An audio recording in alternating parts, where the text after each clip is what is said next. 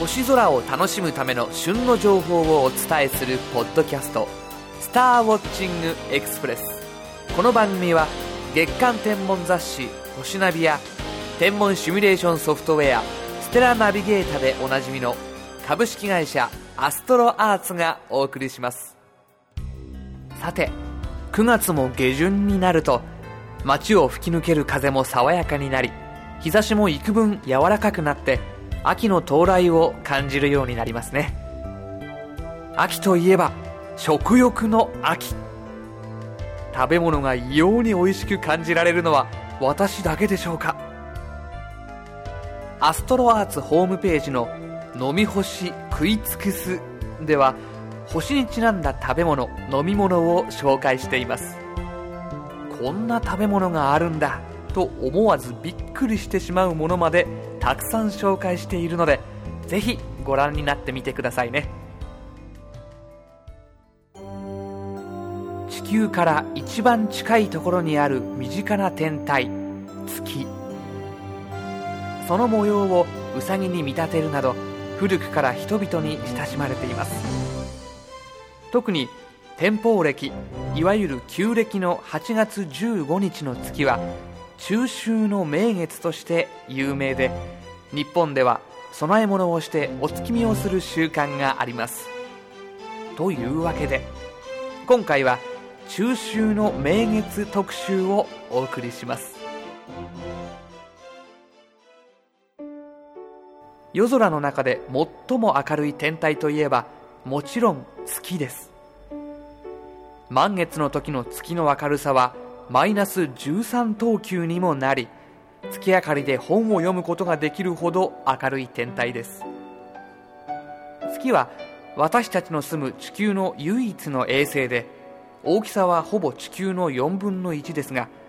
平均距離38万 km のところを回っていますので見かけの大きさは太陽と同じくらいになります。月は約1ヶ月かかって地球の周りを公転しています。そしてその間に満ち欠けをして私たちの目を楽しませてくれます。これは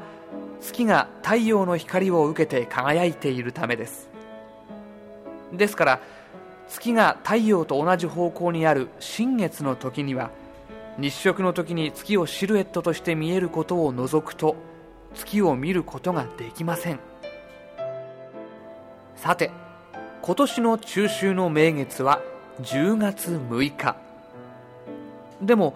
満月は1ヶ月に1回は必ずあるはずなのになぜ中秋の名月だけ特別扱いされるのでしょう？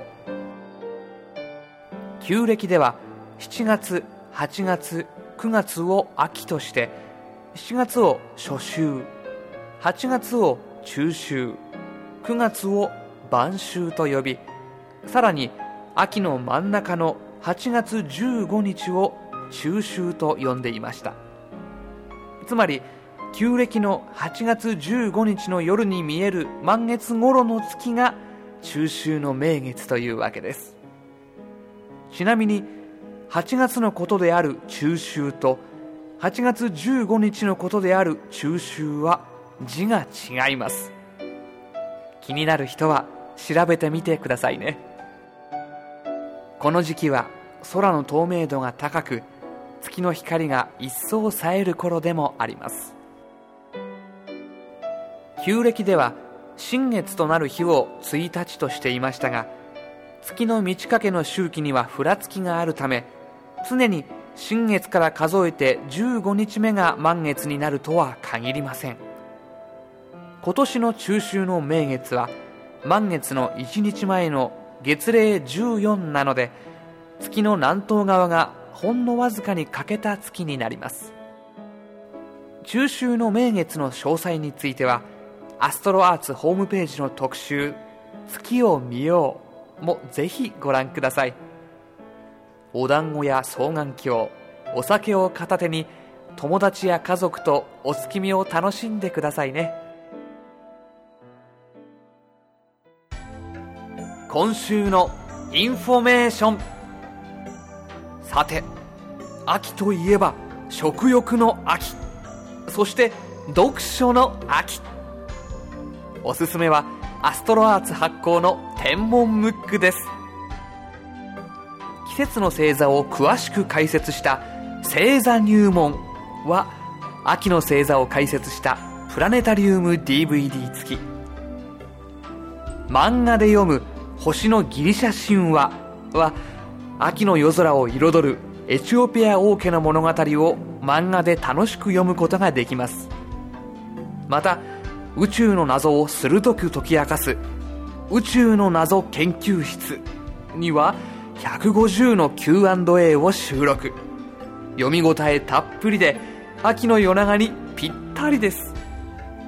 お求めは全国の書店またはアストロアーツオンラインショップで。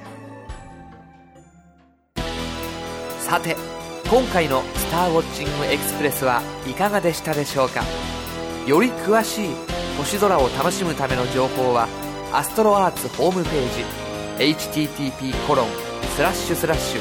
www.astroarts.co.jp JP スラッシュをご覧ください。アストロアーツホームページには宇宙天文に関する情報をはじめソフトウェアや望遠鏡双眼鏡など星空を楽しむための様々な商品を購入できるオンラインショップもあります。次回の「スターウォッチングエクスプレス」は10月5日頃配信の予定です。それでは。